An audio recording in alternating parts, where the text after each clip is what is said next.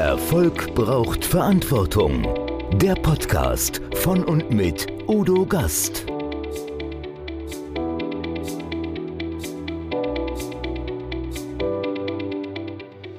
Podcast Folge 139. Kai Spriestersbach. Nimmt künstliche Intelligenz uns das Denken ab? Künstliche Intelligenz ist in aller Munde. Wo die einen von Gefahren, Manipulation und Fake News sprechen, sehen andere große Chancen für die Zukunft. Was steckt hinter ChatGPT, Jasper AI und anderen KI-Programmen und wie können wir verantwortlich damit umgehen? Mein Experte für dieses Thema ist Kai Spriestersbach, erfolgreicher Informatikunternehmer, digitaler Stratege und Chefredakteur von Search One und Webmaster Pro.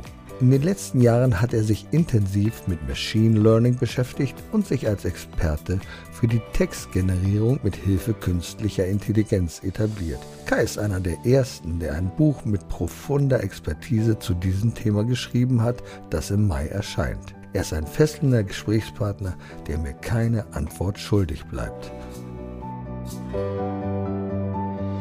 Erfolg braucht Verantwortung. Noch mehr bedarf es kompetente Begleitung auf dem Weg zum Erfolg. Weise Unternehmer holen sich Rat von denen, die den Weg schon gegangen sind und die Abkürzungen kennen. Die Kontaktadresse von Udo Gast finden Sie direkt in den Show Notes. Liebe Zuschauer, liebe Zuhörer, herzlich willkommen wieder beim Gastredner. Ja, heute habe ich noch einen zu Gast, der selber denkt. Aber die Frage ist, wie lange wird das so sein? Wie lange werden wir selber denken müssen? Gibt es da vielleicht Möglichkeiten, dass andere für uns denken? Leider ist es ja oft in der Realität so, dass ich manchmal das Gefühl habe, andere lassen denken und das, was dabei rauskommt, ist nicht immer das Beste. Jetzt habe ich aber einen Experten. Der ist erfolgreicher Unternehmer, digitaler Stratege im Online-Marketing mit einem Schwerpunkt Search Marketing. CEO nennt man das ja. Inhaber und Chefredakteur von der Zeitschrift oder dem Online-Magazin Search One Webmaster Pro Magazin für professionelle Webmaster. Und er hat mehr als 20 Jahre Erfahrung in diesem Bereich. Herzlich willkommen, Kai Spriestersbach. Hallo Udo, vielen Dank. Nicht zu verwechseln mit dem anderen Kai, der macht Schach. Aber du kennst genau die Züge, die man braucht im Online-Marketing. Erzähl uns noch mal ein bisschen, was ist Search One überhaupt und Webmaster Pro? Was macht man da? Und wie können das Unternehmer gebrauchen und unsere Zuhörer? Ja, das kommt ein bisschen darauf an, in welchem Bereich und an welchem, sage ich mal, Stand äh, deine Zuhörer sich befinden. Also Search One war mal gestartet eigentlich als mein persönlicher Blog. Ich habe so ein bisschen aus der Anstellung heraus mir versucht, eine Existenz aufzubauen als Selbstständiger, habe einfach quasi angefangen zu bloggen, um so ein bisschen meine Expertise nach außen zu tragen, habe mich damals auch mit, mit neuen Dingen beschäftigt, Tools gebaut und ja, das immer so als meinen Platz zur Veröffentlichung genutzt und hatte eigentlich immer vor, mal so eine, so eine richtige SEO-Agentur zu gründen. Daher auch dieser Name Search One. Und dazu ist es tatsächlich nie gekommen, aus diversen Gründen, können wir vielleicht auch noch drüber sprechen. Und mittlerweile eben, weil ich dort immer meine ganzen Erfahrungen wiedergebe, hat es sich so Richtung Online-Magazin entwickelt. Also ich teile da wirklich, habe angefangen, irgendwann sind so viele Leute auf mich zugekommen, haben immer gefragt, Kai, welchen Hoster kannst du empfehlen? Welches WordPress-Team kannst du empfehlen? Welches, was auch immer. Also ja, Tools und, und meine Erfahrungen sozusagen aus dem Gestalten und Errichten von Webseiten, dem Optimieren von Webseiten, habe dann auch die SEO-Tools da draußen getestet und damit ich es nicht immer wieder erzählen musste, habe ich dann irgendwann angefangen, daraus Blogartikel zu schreiben, die immer besser gerankt haben, dementsprechend immer mehr Traffic auch gezogen haben. Ja, und da habe ich dann so ein bisschen auch meine Leidenschaft irgendwie für das Schreiben und Publizieren entdeckt und habe daraus ein Business gemacht. Und mittlerweile betreibe ich eben Search One tatsächlich als das Online-Magazin für erfolgreiche Websites und habe im letzten Jahr Webmaster Pro hinzugekauft die gibt es seit 99 schon. Das war sozusagen so mal die deutsche Webmaster-Anlaufstelle Nummer eins. Also viele aus der Branche haben dort tatsächlich gelernt, wie HTML funktioniert. Die hatten damals auch ein großes Forum, in dem man sich ausgetauscht hat, als alles noch so neu war. Und ja, das entwickle ich gerade weiter eben wieder zu einem, zu einer Ressource einfach für Leute, die im Internet Webseiten bauen und erfolgreich machen möchten, sozusagen. Und jetzt müssen wir noch einen Schritt zurückgehen, weil, also vor vier, fünf Jahren hättest du mich auch können, oh, SEO optimieren, sag, äh, SEO, Search Engine Optimization. Wir müssen mhm. mal ein bisschen erklären, worum es darum geht und wie wichtig das ist, dass du gefunden wirst im Internet. Ja. Ja, das ist tatsächlich, kann man, würde ich fast sagen, kaum unterschätzen, wenn man einfach mal ins eigene Nutzerverhalten blickt. Wenn man irgendwas sucht und irgendwas finden möchte, gehen wir heute alle auf Google, ganz selbstverständlich. Es ist mit großem, großem Abstand auch die Nummer eins der Suchmaschinen. Es gibt zwar natürlich auch noch andere, wie Bing oder ja, Yahoo setzt auch immer wieder mal die ein oder andere Suchtechnologie ein oder andere Spezialsuchmaschinen, die man natürlich auch nicht vernachlässigen darf. Als Arzt zum Beispiel muss ich bei Yameda gefunden werden. Das ist natürlich ein anderes Suchsystem, aber im Grunde genommen geht es bei SEO immer, ob ihr SEO sagt oder SEO, das ist für mich einfach einfacher, deshalb habe ich mir das Angebot. Es meint immer dasselbe. Es meint nämlich im Prinzip seine Webseite so zu gestalten, dass sie möglichst gut bei den relevanten Begriffen gefunden wird. Und das ist halt auch schon eben die Kunst. Ich muss erstmal wissen, was sind denn überhaupt für mich die Begriffe, die potenzielle Kunden oder Interessenten suchen bei Google, für die ich überhaupt gefunden werden muss oder möchte. Dann ist es natürlich auch eine Strategie, sich zu entscheiden, ich möchte für diese Begriffe gefunden werden. Und dann muss ich wissen, ja, wie funktioniert denn die Suchmaschine? Was sind die Faktoren? Ja, wie muss ich mich sozusagen aufstellen, um dann eben ganz vorne mitspielen zu können? Und da leider ist das in den letzten 20 Jahren unfassbar komplex geworden. Also als ich angefangen habe, war es wirklich total einfach. Man hat irgendeinen Text produziert und sich von irgendwo Verlinkungen her organisiert. Das war völlig egal, weil man meistens der Erste war, der über ein Thema geschrieben hat im Internet. Da war ja alles noch sehr klein und überschaubar. Und ich habe damals zum Beispiel die, die erste Internetseite erstellt, auf dem der Text Reifen online günstig kaufen exakt so im Seitentitel vorkam. Es gab zwar schon Reifen-Online-Shops, aber die hatten dieses Thema SEO gar nicht auf dem Schirm. Also haben die sich Reifen Online Shop genannt. Aber die Leute geben halt ein, Reifen günstig online kaufen. Also war meine Seite da ganz oben mit, naja, sage ich jetzt mal, überschaubarem Text und auch ohne Branding oder Marketingkonzept oder sonst irgendwas, eben einfach nur, weil ich da war. Und darüber konnte ich damals eben die, die Besucher aus der Suche abholen und dann über Affiliate Marketing zu den Shops schicken und habe deren SEO-Job im Prinzip gemacht. Ja, nur ist Google nach und nach immer schlauer geworden und sie haben immer besser festgestellt, dass Nutzer, die eben sowas wie kaufen mit eingeben, am Ende des Tages zu einem Online-Shop wollen und haben darüber automatisch dann die Online-Shops nach oben gezogen, obwohl die gar nicht diese Begriffe verwendet haben. Und dann musste man, ja, also ich habe, glaube ich, meine, meine Taktiken über die letzten 20 Jahre, es ist immer ein sehr dynamisches Feld, öfter mal anpassen müssen. Was sich aber gezeigt hat, ist eben, wenn man wirklich strategisch denkt und, und gutes Marketing macht, so dass es aber Google mitbekommt, dass es dann eben langfristig am besten funktioniert, weil ich dann nicht meine Taktiken ständig ändern muss und ich, was heute funktioniert, kriege ich morgen vielleicht von Google eine sogar auf den Deckel, sondern mittlerweile empfehle ich den Kunden eben in ihr normales Marketing äh, sozusagen die Punkte zu integrieren,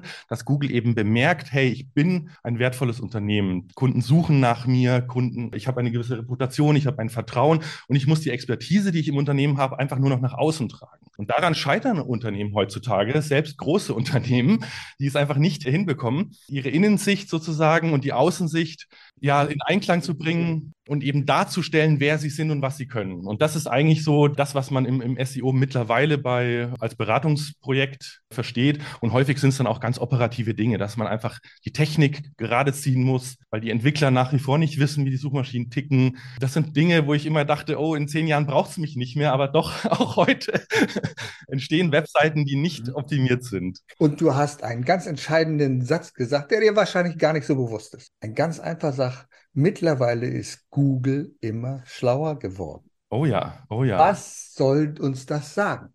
Wir wissen ja, oh Gott, Mensch, da habe ich doch dieses gemacht, jenes gemacht, ich kann mir das gar nicht alles merken. Eine Maschine, ein Algorithmus, ein PC, ein Großrechner kann sich alles merken, nur beschränkt durch die Kapazität des Speichers. Wir können das nicht. Wir können nicht immer auf unseren Speicher zurückgreifen. Und das führt uns zu einem Thema, eigentlich unserem Hauptthema, nämlich AI. AI, wenn Sie sagen, IA kenne ich, das ist ein Esel. Nee, aber es geht nicht um den Esel, es geht um Artificial Intelligence oder auf Deutsch KI, künstliche Intelligenz. Und die Basis für künstliche Intelligenz ist natürlich erst gelegt worden durch die Speicherkapazität, enorme Speicherkapazität. Das heißt, wir können uns vorstellen, du greifst auf eine riesige Bibliothek an Informationen zu und diese Informationen sind im Internet zugänglich und, und dann können die verarbeitet werden. Kai, das ist doch ein Trend, der ist im Moment Irre, oder? Ja, also ganz ehrlich, also mich hat es komplett aus den Socken gehauen, wie groß dieses Thema geworden ist. Und wir haben ja auch in den letzten Pressemitteilungen oder in der, in der Veröffentlichung in Paris mitgekriegt, dass selbst Google überrascht worden ist. Wir nennen einfach mal den Elefanten, der im Raum steht. Das ist ChatGPT. Das ist derzeit eben der Chatbot, der, ich glaube, durch alle Medien gegangen ist. Ich habe gestern mal geschaut, allein auf tagesschau.de gibt es zwölf Artikel mittlerweile zu ChatGPT. Das ist wirklich der Wahnsinn. Und es passiert natürlich immer mal wieder, dass einzelne Phänomene Phänomene aus meinem beruflichen Alltag, mit dem, ja, sage ich immer, meine Nerdfreunde und ich uns beschäftigen. Aber das ein Thema so breit und so groß, selbst im Radio, bei meinem Friseur, in der Physiotherapiepraxis werde ich, ich werde überall drauf angesprochen. Da ist was passiert, was, glaube ich, so in der Form vorher noch nicht da war. Nimm uns doch dann bitte mal mit und erklär uns, was ist ChatGPT, Jasper AI und wie sie alle heißen? Was machen die? Was können die? Ja, ich würde mal mich vom ChatGPT aus nähern. Man könnte natürlich jetzt auch anfangen, erstmal zu erklären, was KI ist, wo das alles herkommt. Also die Grundlagen oder die Ursprünge sind tatsächlich schon in den 50er Jahren gelegt worden. Eben mit dem, mit der Erfindung von Computern haben Forscher, Wissenschaftler, Entwickler schon immer daran irgendwie entwickelt und daran, ja, eigentlich geträumt, dass der Computer menschliche Fähigkeiten erlernen kann oder ausführen kann. Und in den letzten Jahren gab es eben ein paar ganz entscheidende Entwicklungen, die uns dahin gebracht haben, dass wir mittlerweile eben eben mit ChatGPT im Prinzip eine Art, ich würde es gar nicht Chatbot nennen, sondern eher Chat-Interface, mit dem ich mit einer künstlichen Intelligenz tatsächlich sprechen kann, also in natürlicher Sprache in eine Art Dialog treten kann. Und die Antworten, also mir ist gestern, es gibt einen, ganz neuen Artikel in der New York Times, wo ein, ein sehr schlauer Redakteur, ich glaube Kevin Roos heißt der, hat sich mit ChatGPT über dessen verborgene Wünsche und Sehnsüchte unterhalten. Und da kann es einem wirklich eiskalt über den Rücken runterlaufen. Und das verwundert mich jetzt auch nicht mehr. Einer der Google-Forscher hat zum Beispiel mit dessen Sprachmodell intern gesprochen und hat dann gesagt, hey, ich glaube, das Ding hat eine, ja, hat ein Bewusstsein entwickelt. Also das, wir sind so an der Schwelle. Das ist natürlich Quatsch, weil aus verschiedensten Gründen es, ja, wir Menschen neigen ja dazu, die Dinge in unserer Umwelt zu vermenschlichen. Das kennt ihr ja alle. ich denke an Star Wars, an, ich denke an diesen Roboter, der wurde so vermenschlicht, dass man, ach, der ist aber niedlich. Genau. Also wir, wir, Menschen neigen einfach dazu, ob das unsere Haustiere sind oder unsere, selbst das Fernsehgerät, wenn der, wenn der Bildempfang irgendwie schlecht ist, haben wir früher draufgehauen, als würde das irgendwas bringen. und so interpretieren wir hier natürlich sehr viel rein, aber es ist tatsächlich so, dass wir eben jetzt einen Entstand, ja, also dahinter verbirgt sich ein sogenanntes großes Sprachmodell. Das ist im Prinzip nichts anderes als ein sehr, sehr, sehr komplexes Netzwerk künstlicher Neuronen. Die sind ähnlich aufgebaut wie die, unsere Neuronen im Gehirn, die eben miteinander ja, verschaltet sind. Und da hat man als Trainingsdaten sozusagen einmal das gesamte Internet reingekippt, könnte man flapsig formulieren.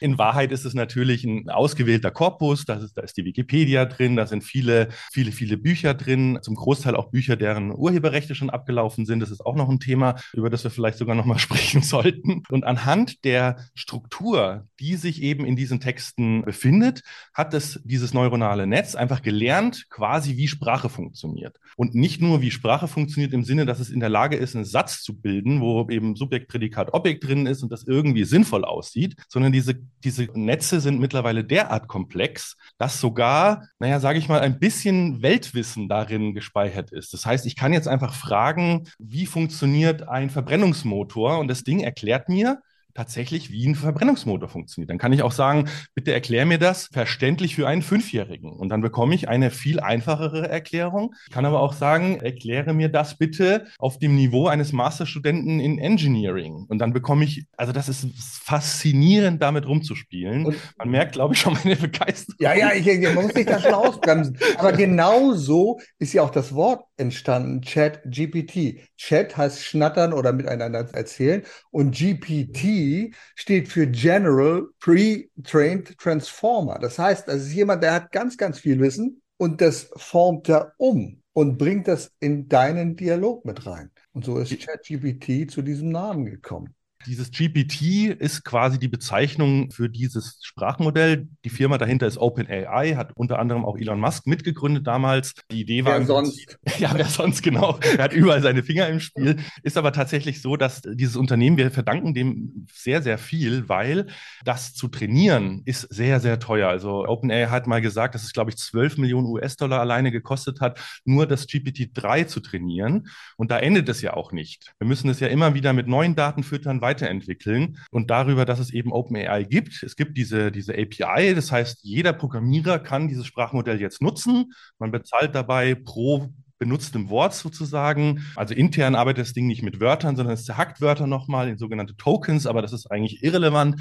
Also es wird pro Token einfach abgerechnet und mittlerweile sehen wir eben dadurch, dass hunderte, fast schon tausende von Anwendungen aufpoppen, die eben alle im Prinzip diese Technologie nutzen. Und eine wirklich tolle und ja, ich finde, das ist so eine richtige Aufbruchsstimmung, die gerade ähm, im Internet ja da ist, mit ständig neuen Ideen, wo und wie man diese Technologie noch einsetzen kann. Und das ist ja eigentlich unser großes Thema. Erfolg braucht Verantwortung. Auf der einen Seite können wir damit sicherlich sehr erfolgreich sein. Auf der anderen Seite ist aber uns wichtig, dass wir uns immer darüber im Klaren werden, wo ist unsere Verantwortung dahinter? Wollen wir diese künstliche Intelligenz so weit wachsen lassen, dass sie außer Kontrolle gerät, dass wir nicht mehr die Verantwortung dafür übernehmen können? Oh Oder oh ja. wollen wir damit so umgehen, dass wir sagen, okay, wir müssen mal gucken, wo sind die Grenzen und wo ist der Nutzen insgesamt bei diesen Sachen? Stellen wir uns mal vor, also müssen wir künftig damit rechnen, dass Dissertationen, Diplomarbeiten oder immer noch auf Knopfdruck geschehen, wenn man ein Thema gibt? Oder wie siehst du das? Was wird da passieren?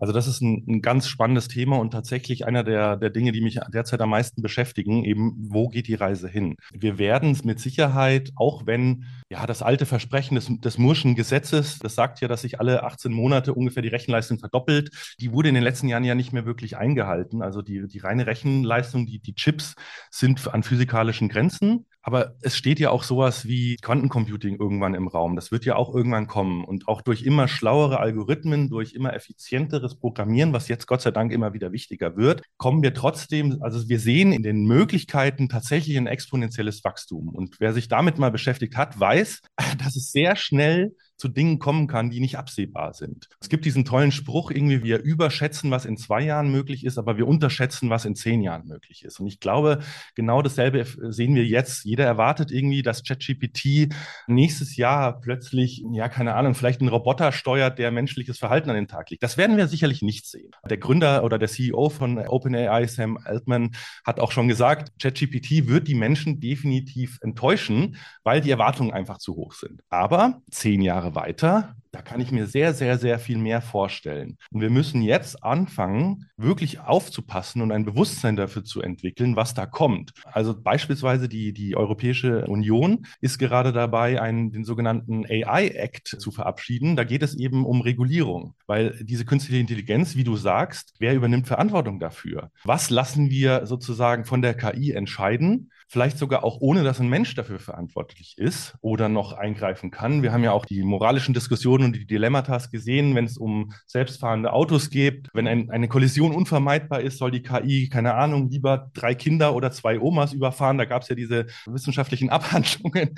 Das ist eigentlich algorithmisch gar nicht. Also das ist ja was, was wir Menschen müssen das entscheiden. Wir müssen uns als Gesellschaft und jeder einzelne Unternehmer, ob Forscher, ob Wissenschaftler, was auch immer, muss eine Haltung dafür entwickeln. Und dafür finde ich, ist ist es so wichtig zu verstehen, wie diese Dinge funktionieren. Das ist auch heute mein, ja, meine Motivation, in diesen Podcast zu kommen, um eben zu versuchen zu vermitteln, wie eben diese Technologien funktionieren und nicht einfach nur an der Oberfläche das wahrzunehmen und, und vielleicht, also Bestes Beispiel, es gehen derzeit so, so Anleitungen rum, wie man mit KI bestimmte Dinge tut. Und wenn man weiß, wie diese, ja, welche Grenzen die Technologie auch heute noch hat, da stellt es mir teilweise die Haare auf. Beispielsweise, es gibt so eine Anleitung, da heißt es, hier gebe der Maschine die Anweisung, geh auf die URL so und so, nimm den Text und schreib mir den um oder schreib einen besseren Artikel und dann ist quasi der, die Erwartung, ja, der nimmt jetzt das, schreibt es um und danach kann ich mit dem Artikel das sogar outranken. Also abgesehen von urheberrechtlichen Fragen, die dabei natürlich noch zu klären sind, ChatGPT kann derzeit nicht auf das Internet zugreifen. Es ist zwar mal trainiert worden mit Daten aus dem Internet und es wird auch etwas ausgeben, was so aussieht, wie als hätte es gerade diese URL abgerufen, aber rein technisch ist es derzeit nicht mit dem Internet verbunden. Und das ist eben auch die Gefahr. Dieses Sprachmodell generiert im Prinzip Texte nur auf der Wahrscheinlichkeit, welches Wort auf andere Wörter folgt. Mehr ist es nicht. Das sind ganz einfache Regeln, die aber zu sehr komplexem Verhalten führen. Dafür gibt es ja zahlreiche Beispiele. Die Biologie ist auch nur eins. Sehr wenige grundlegende Regeln, aber sehr komplexes Verhalten in der Beobachtung sozusagen. Ähnlich ist es hier auch. Und deshalb kommen teilweise Dinge raus, Man bezeichnet das mittlerweile als Halluzinieren, dass das Sprachmodell sich etwas zusammenreimt, was einfach überzeugend und plausibel klingt, aber teilweise kompletter Quatsch ist.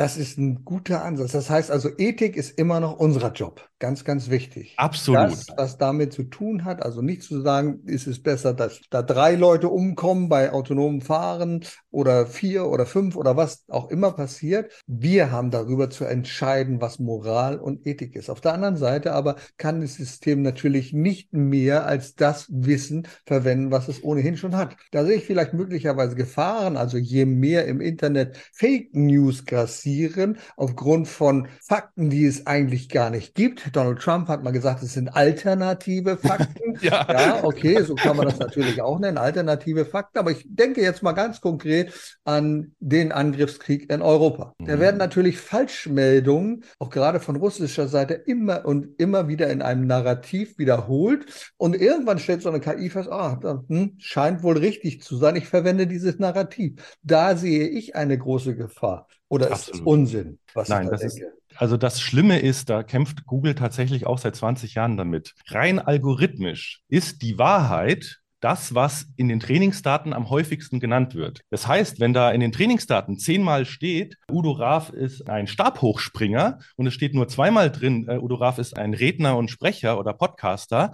dann wird auf die Frage, wer ist Udo Raaf, die KI damit antworten, dass du Stabhochspringer bist. Aber das ist cool, weil Udo Graf ich bin sicher, das hast du dich eben versprochen. Den gibt es ja da gar nicht. Es gibt ja nur diesen Udo Gast, diesen Udo Gast. Und der ist Speaker und Trainer und Coach und so.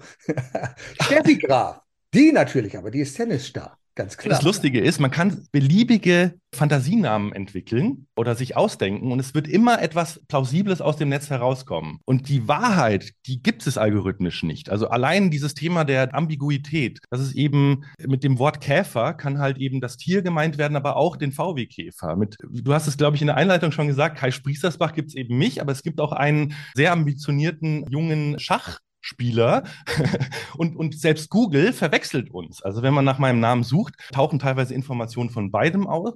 Und die KI ist derzeit einfach weder in der Lage, das wirklich aufzulösen, noch die Wahrheit in Anführungszeichen zu erkennen. Und es liegt einfach daran, dass so ein neuronales Netz oder, oder die Technologie, die, die dafür eingesetzt wird, ja, es gibt so eine schöne Analogie. Man sagt, die ist faul, die macht nämlich nur genau das, was nötig ist, um die ihr gestellten Aufgaben zufriedenstellend zu erledigen erledigen. So sind wir Menschen ja auch im Prinzip gebaut. Wir sind ja auch darauf optimiert, Energie zu sparen. Unser Gehirn, ja, wir nutzen ja auch oft dann mal so Fehlschlüsse und, und sage ich mal, einfache Heuristiken, die in so einer komplexen Welt manchmal einfach nicht funktionieren. Und ähnlich ist es eben mit so einem neuronalen Netz auch. Es versucht eben nur Kai Sprießersbach als stehenden Begriff in Beziehung zu setzen zu anderen Begriffen, die halt eben in Texten vorkamen, aber nicht zu verstehen, dass das ein Mensch ist, also die Entität dahinter, dass es eine Person ist, die eine Eigenschaft hat wie ein Geburtsdatum und so weiter. Das ist ja die andere Welt, an der Google auch arbeitet, sozusagen ein, ein Wissensgraph, das nennt sich Google Knowledge Graph, der Welt zu erschließen. Und, und momentan sehen wir so ein bisschen, wie diese beiden Welten zusammenkommen, wie Google eben versucht, diese Sprachmodelle zu verwenden, aber als Grundlage für Aussagen über die Welt eben immer diesen Wissensgraph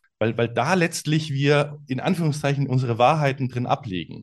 Und sowas hat ChatGPT eben nicht oder auch GPT-3. Es ist kein Wissensspeicher, es ist ein reines Sprachmodell und es war eigentlich auch nie dafür konzipiert, dass man es zu Fakten oder zu Informationen befragt. Es ist eigentlich dafür ge gemacht, eben menschliche Sprache sozusagen zu, ja, als Werkzeug eingesetzt zu werden. Beispielsweise, ich gebe ihm einen, einen Artikel und sage der KI, schreib mir den bitte in verständliche Sprache um oder übersetze mir den in Englisch oder mach mir eine Zusammenfassung. Dafür sind diese Sprachmodelle entwickelt und da sind die auch ganz hervorragend, weil dann ist quasi der, der Informationsraum ist beschränkt auf das, was ich eingebe. Natürlich weiß das Netz noch mehr, aber es halluziniert und fasziniert sich nichts zusammen. Ja, aber es ist durchaus kreativ. Also praktisches Beispiel, du kannst der KI sagen, schreib mir einen Country-Song, da wirst du schon Country-Song, zack, zack, zack, zack, das kommt das drin vor, mit folgenden Keywords. Cowboy, weites Land, Pferd. Ja. So, und ich bin gespannt, was dabei rauskommt. Da kommt etwas für uns Kreatives raus und wir würden sagen, boah, das ist ja cool. So, und jetzt sage ich vielleicht einer anderen KI, ich weiß nicht, ob das schon möglich ist, machen wir mal eine tolle Melodie da draus und so habe ich meinen Song zusammengezimmert und sage, der soll aber so gut sein, der muss in Disco sein und Leute müssen da stampfen dazu und dann habe ich plötzlich einen Hit geschrieben ja. oder schreiben lassen, bei dem ich nie irgendetwas dazu getan habe. Kann das passieren? Das passiert schon. Also letzte Woche hat ein SEO-Kollege genau das gemacht. Er hat ChatGPT einen Rap-Song im Stil von Eminem über SEO schreiben lassen und mit einer anderen KI dessen Stimme gesampelt, sodass eben das wieder ausgegeben wurde als Eminem, hat dann mit einer weiteren KI einen Beat dazu generieren lassen und das Ganze nur übereinander gelegt. Also das ist, das haben wir jetzt schon. Die Frage ist eben, ist das kreativ oder nicht? Wer hat daran Urheberrecht? Man muss ja eine gewisse Form der Anfrage stellen. Also wenn wir beide, beide an dieselbe KI hingehen und wir sagen, beide lassen mir einen Artikel über XY schreiben, dann werden wir beide unterschiedliche Prompts, nennt man die ja, formulieren. Und dementsprechend werden die Ausgaben auch eine gewisse Variation haben. Man kann außerdem in, in vielen dieser Tools auch so einen gewissen Zufallsfaktor einstellen, dass die KI eben sich nicht ganz strikt immer an das nächstwahrscheinliche Wort hält, sondern auch mal das nicht so ganz wahrscheinliche links und rechts so ein bisschen nimmt. Und das ist gerade das Faszinierende. Und da, da sind wir wirklich an der Speerspitze der Forschung, das zu verstehen, wie das passiert. Weil das Thema nachvollziehbare KI, eben, dass wir wissen, warum gewisse Dinge passieren, warum auch ChatGPT teilweise eben falsch antwortet, das zu verstehen, ist enorm wichtig und um eben in Zukunft Systeme zu entwickeln, die das Verhalten vielleicht nicht mehr haben. Also ich spiele zum Beispiel gerade gerne mit den Prompts. Also die Idee war, ich möchte irgendwann mal auf einer Online-Marketing-Konferenz eine kleine Stand-up-Nummer einbauen in, mein, in meine Vorträge, einfach um ein paar Lacher zu haben. Und da war die Idee, ich habe das irgendwo, ich glaube, bei ja, so einer Liste der besten Prompts im US-amerikanischen Raum gefunden, dass jemand ChatGPT gesagt hat, bitte verhalte dich wie ein Stand-up-Comedian. Ich gebe dir gleich ein Thema vor und erstelle mir darüber bitte eine Stand-up-Routine, die auf Anekdoten, Beobachtungen und so weiter. Also es ist eine sehr spezifische, ausformulierte Prompt und die habe ich dann eben ausprobiert, auf das Feld von SEO angewendet. Und es ist sehr, sehr, es ja, zum Teil. Also es kommt, also im Prinzip ich habe dann angefangen, einzelne Wörter in diesen Prompts zu verändern oder rauszunehmen, um mir dann die Ergebnisse immer wieder anzuschauen, um sozusagen die Struktur dahinter zu verstehen. Und dann sieht man, dass eben dieser Begriff Stand-up-Routine ist ein, ein Schema von, man kann ja auch, sage ich mal, Witze analysieren, warum sie witzig sind, wie sie strukturell sind. Fallhöhe, so all solche Sachen, genau. Mhm. Genau, das hat tatsächlich die Maschine irgendwie gelernt, weil halt wahrscheinlich in diesen Trainingsdaten auch viele Stand-up-Routinen transkribiert, warum auch immer, drin waren. Das heißt, es funktioniert, aber es ist zum Teil nicht wirklich witzig, sondern teilweise war es dann so, dass die Ergebnisse sich tatsächlich mehr gehässig über das Feld SEO lustig gemacht haben. Okay. Also ironisch zum Beispiel, das war ja nicht gewollt. Ja, aber, aber auch nicht so ironisch, dass man jetzt so einen Comic Relief Moment hätte und man als SEO darüber lachen kann, sondern fast, dass es so ein bisschen schmerzhaft ist, so, oh, so denkt die Welt also über uns. Also es ist total faszinierend. Manche Witze waren auch sehr gut, aber man merkt eben, dass es immer ein sehr eingeschränktes Schema ist, das immer wieder angewendet wird. Es ist keine echte Kreativität. also ich könnte mir vorstellen, dass eins gut funktioniert, wenn du sagst, der schreibe mir die 50 besten Lehrerwitze auf oder so etwas. Das könnte ich mir, weil das ist ja eine Reproduktion Reproduktion, da guckt man irgendwo hin, wo gibt's, die wurden oft angeklickt, diese Witze, zack, zack, zack, und dann hast du so eine Liste. Ja, das, das ist doch ein super Beispiel. Ja. Für genau diese Suchanfrage würde ich lieber zu Google gehen, um eine Webseite zu finden, wo ein Mensch diese Witze vielleicht auch auf eine Art Rating-System, dass viele Menschen abgestimmt haben, was sind die besten Witze oder die, die am meisten angeklickt wurden. Weil wenn ich das ChatGPT gebe, dann wird es sich nicht fertiger Witze bedienen, sondern es wird versuchen, diese Witze zu generieren. Und die sind teilweise dann einfach nicht witzig. Also das ist, Humor ist etwas, was so komplex zu sein scheint, dass es das derzeitige Sprachmodell einfach noch nicht abbilden kann. Und da gibt es viele Dinge. Also ich habe mit einem Ingenieur, der, ja, der, der ist in der Materialforschung und der hat mir ein paar Beispiele geschickt. Ich verstehe davon fast gar nichts, weil der wollte sich mit ChatGPT über Materialeigenschaften und, und Gitterstrukturen und also wirklich hoch, hochtechnisches Wissen unterhalten. Und da ist die, die KI im Prinzip komplett dumm. Also sie weiß so grob, was die Terminologie ist und es, und es klingt plausibel, aber er als Experte sagt, das ist völliger Mumpitz. Und da sind wir eben an dem Punkt, wenn ich jetzt hingehe und ich verkaufe meinem Kunden einen KI-generierten Text, beispielsweise über das Thema Hydraulikpumpen, wo ich keine Ahnung von habe, dann kann ich gar nicht sicherstellen, dass dieser Text faktisch korrekt ist. Das heißt, sowas darf ich auf gar keinen Fall machen. Und was ich auch gefährlich finde, und das, finden, das findet sich jetzt tatsächlich auch in der, in der neuesten, im neuesten Entwurf dieses, ja, dieser AI-Regulierungsrichtlinie der EU wieder, dass maschinengenerierte Texte, wenn sie nicht als solche gekennzeichnet werden und nicht ein Mensch oder ein Unternehmen dafür sozusagen einsteht, dass sie dann als Hochrisikoanwendung einzustufen sind. Und das finde ich gut. Also das wird gerade diskutiert. Viele sagen, oh Gott, jetzt kommt die EU wieder mit ihrer Regulierung und dann macht sie alle Innovationen kaputt und so weiter. Bin ich vollkommen anderer Meinung. Wir brauchen hier gewisse Grenzen, weil es kann doch nicht sein, dass wir jetzt plötzlich einen Chatbot äh, implementieren, im, im Customer Service zum Beispiel oder in einem Verkaufsgespräch. Ich habe mit dem Kunden genau das schon versucht zu implementieren ey, wir sind dann ruckzuck, je nachdem, was derjenige eben schreibt, ruckzuck dabei, dass die, dass die KI entweder meinen Mitbewerber empfiehlt, was völlig faktisch falsch ja ist, sagt, das ist ja möglich, klar. Oder im schlimmsten Falle den, den Kunden beleidigt. Das geht einfach nicht. Und das ist auch übrigens der Grund, warum Google mit seinem Sprachmodell, das übrigens deutlich leistungsfähiger ist als ChatGPT, eben noch nicht an die Öffentlichkeit gegangen ist, weil sie genau darin momentan, ja, sage ich mal, die größte, die größte Herausforderung, das Modell so eben zu kontrollieren und ihm Rahmenbedingungen zu setzen, dass es eben nichts Falsches sagt, äh, nicht in Hate Speech, nicht in Fake News abgleitet, wir alle kennen vielleicht noch das Beispiel von Tay, das war von Microsoft mal ein Chatbot, den sie auf Twitter losgelassen haben. Der hat dann aus Twitter-Nachrichten und Antworten gelernt und innerhalb, ich glaube, 24 Stunden war das ein antisemitischer, rassistischer, homophober Arschloch und sie haben das sofort gelöscht und eingestellt. Ja, ohne Kontrolle funktioniert das halt nicht. Kannst du nicht machen. Ist ganz logisch. Ne? Genau das, genau das. Und, und da sind wir wieder an einem Punkt, wo wir sehr genau überlegen wollen. Und ich spreche jetzt noch gar nicht davon, was auch wieder Elon Musk zum Beispiel behauptet, ja, KI ist die größte Bedrohung der Menschheit. Ich halte das für gar nicht so unplausibel, auch wenn die, die, Klimakatastrophe und andere Dinge die Menschheit vielleicht auch bedrohen. Was passiert denn, wenn diese Systeme tatsächlich entweder ein Bewusstsein entwickeln und einen eigenen Willen oder wir die falschen Parameter vorgeben? Zum Beispiel, ich gebe jetzt einer KI Zugang zu sämtlichen APIs von allen Infrastrukturen und allen Industrien. Wir wollen ja alle uns vernetzen, es soll ja alles immer mehr automatisiert sein. So, jetzt bekommt die KI Zugriff auf alles und ich sage, liebe KI, jetzt optimier doch mal den CO2-Output, dass der möglichst gegen Null geht. Dann könnte die KI zu dem Fehlschluss kommen, dass die Vernichtung der Menschheit der schnellste und effektivste Weg ist. Wahrscheinlich auch der logischste. Wahrscheinlich ja.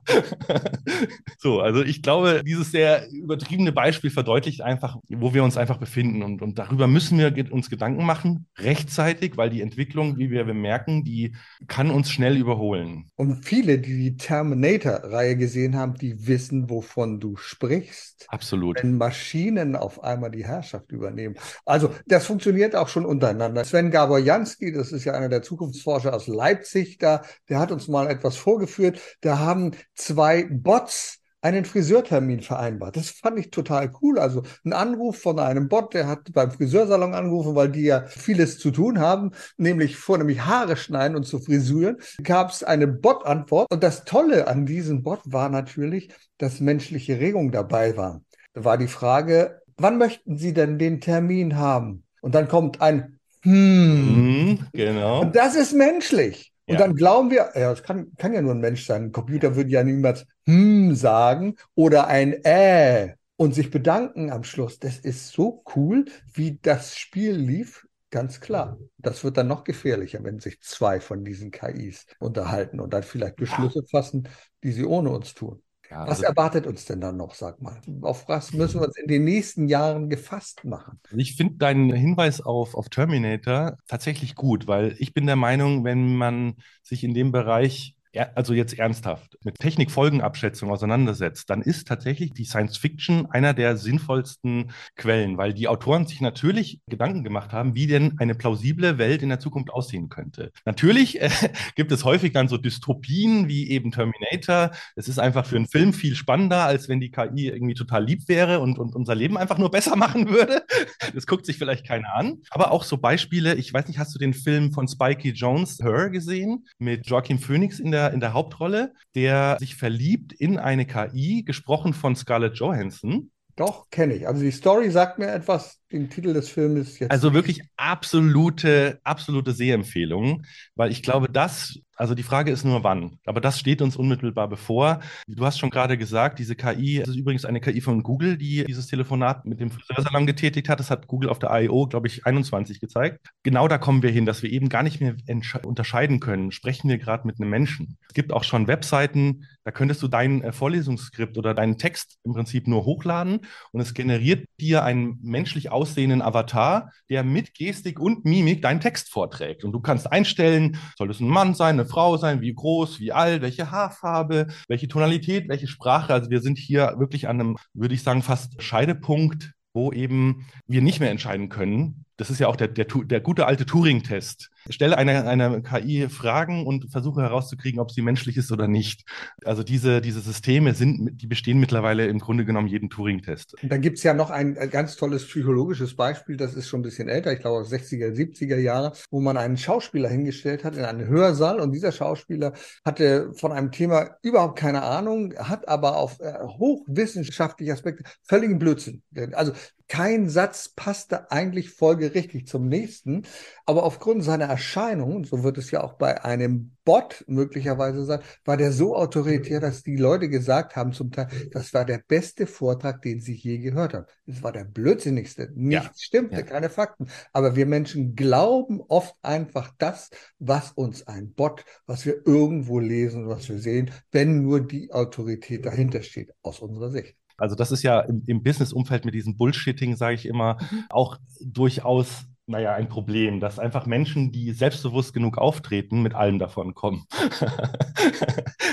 Und das ist eben das Wichtige, dass wir. Dass Können wir, wir da Präsidenten werden? Äh, ja, ja, das hast jetzt du gesagt, aber ich möchte mich diese Aussage ausschließlich Ich habe nicht gesagt, wer das sein kann. Wir haben ganz viele Beispiele im internationalen Ranking. Ja, das Problem ist halt auch, also gerade dieses Beispiel des Präsidenten, dass es mittlerweile tatsächlich effizienter ist, die, die Menschen an der Nase herumzuführen, um zu bekommen, was man will. Man kennt es auch im Bereich der Conversion-Optimierung, die sogenannten Dark Patterns, indem man quasi eigentlich die Menschen irreführt, aber am Ende des Tages Hauptsache machen, sie machen, was man will.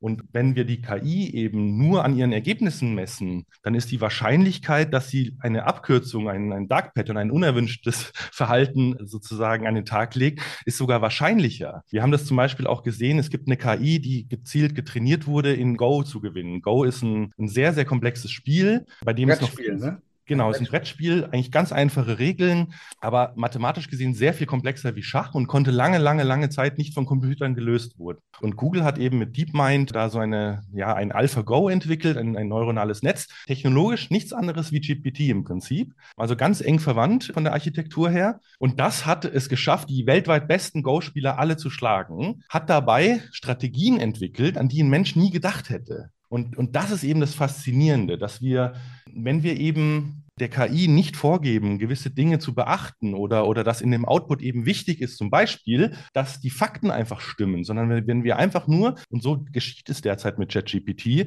Menschen sagen einfach nur, das war ein gutes Ergebnis oder das war ein schlechtes Ergebnis. Und daran lernt die KI sozusagen. Man hat jetzt im Nachhinein, es war eine Recherche, glaube ich, vom Time Magazine sogar rausgefunden, dass OpenAI in Afrika für unter zwei Dollar die Stunde Menschen bezahlt hat, diese Ergebnisse zu ja, auszufiltern und gut in gut und in schlecht einzutauchen, ja, einzugruppieren. einzugruppieren ja. Mhm. Und das sind keine Experten, sondern die haben schlicht darauf, also die hatten einen einfachen Leitfaden, da sollte halt kein, ja, keine, keine Gewalt, keine sexuellen Anspielungen und so weiter. Also alles, was man sozusagen als in der Corporate-Welt als ja, unerwünschten Content sozusagen oder auch politische Aussagen und so. Und immer wenn sowas dabei war, wurde quasi der Daumen nach unten geklickt und bei allem anderen hat man den Daumen nach oben geklickt. Aber die Welt ist einfach viel komplexer als nur das.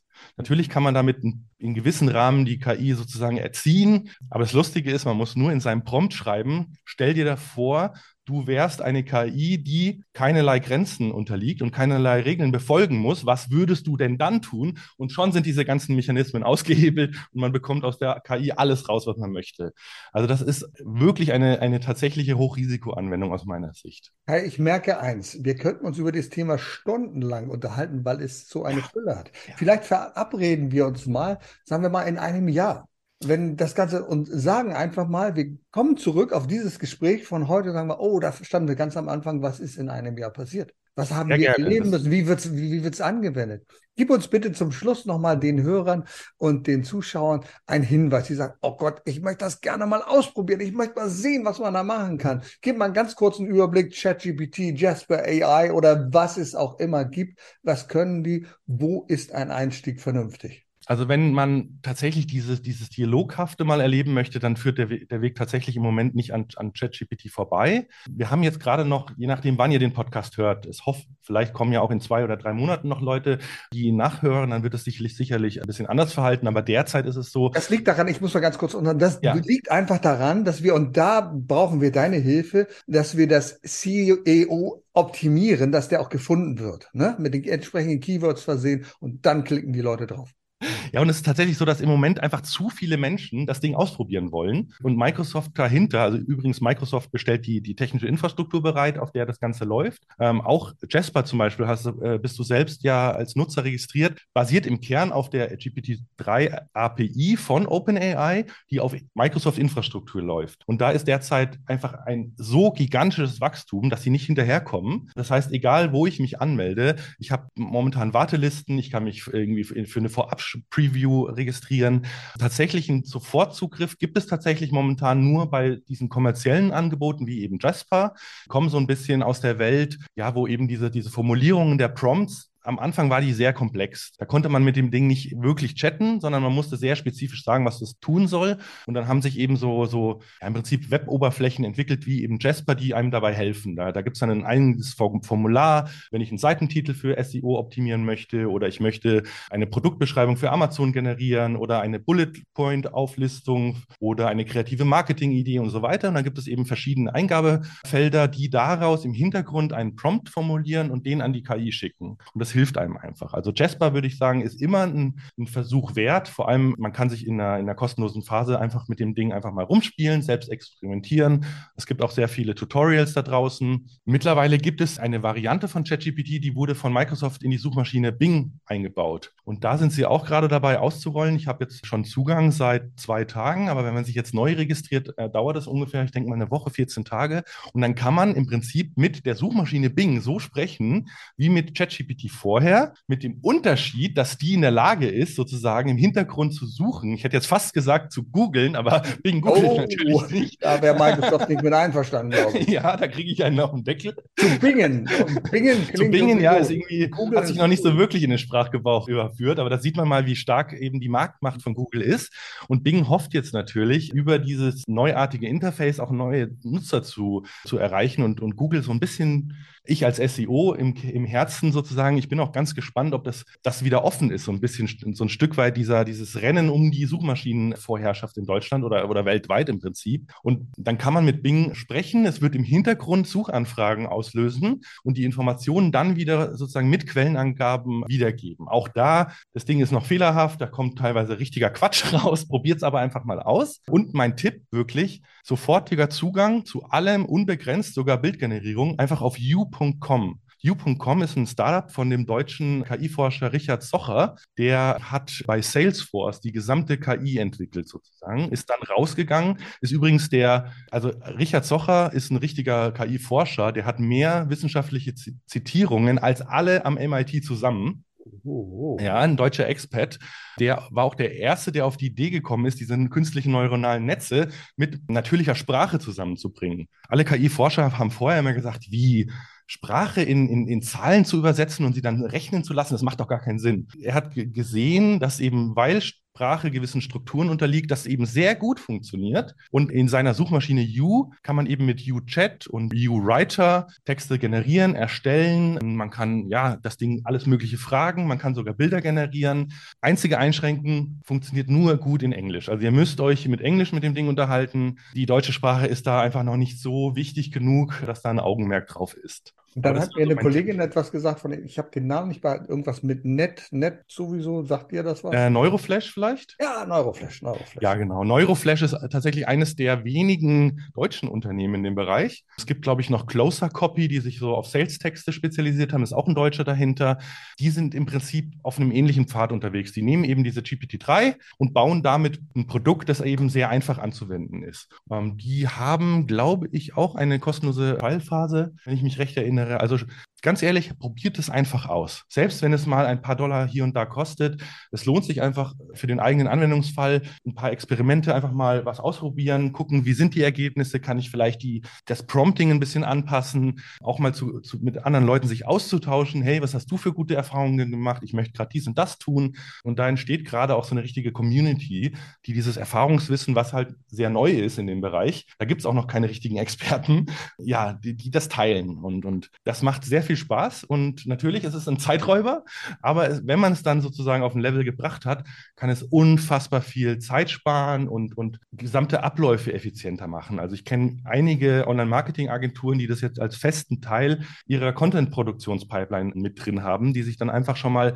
einen Grobentwurf oder ein Outline zu einem bestimmten Thema erstellen lassen und dann die menschlichen Autoren nochmal hingehen, das natürlich mal immer fact-checken, immer verifizieren, immer nochmal sozusagen sicherstellen, dass da eben kein Quatsch reinkommt. Aber auch gerade wenn man eine Schreibblockade hat, ich kenne das selber, ich schreibe gerade ein Buch, ein Sachbuch über KI und manchmal es ist schwer anzufangen manchmal. Dann, dann lasse ich mir einfach mal einen Satz von der KI dazu generieren und schon merke ich entweder, oh, der ist richtig cool oder, nee, das ist völliger Quatsch, aber dann habe ich sofort quasi die Antwort und schon habe ich meinen Text. Also es ist auch ein Kreativitäts- für mich eine Kreativitätstechnik und eine Produktivitätstechnik. Lieber Kai, du hast es gesagt, es kostet viel Zeit, aber eins bin ich ganz sicher. Alle, die uns jetzt zugehört haben, haben gesagt, boah, besser kann man seine Zeit doch gar nicht anwenden als in diesem interessanten Talk. Und ich weiß, du brennst dafür.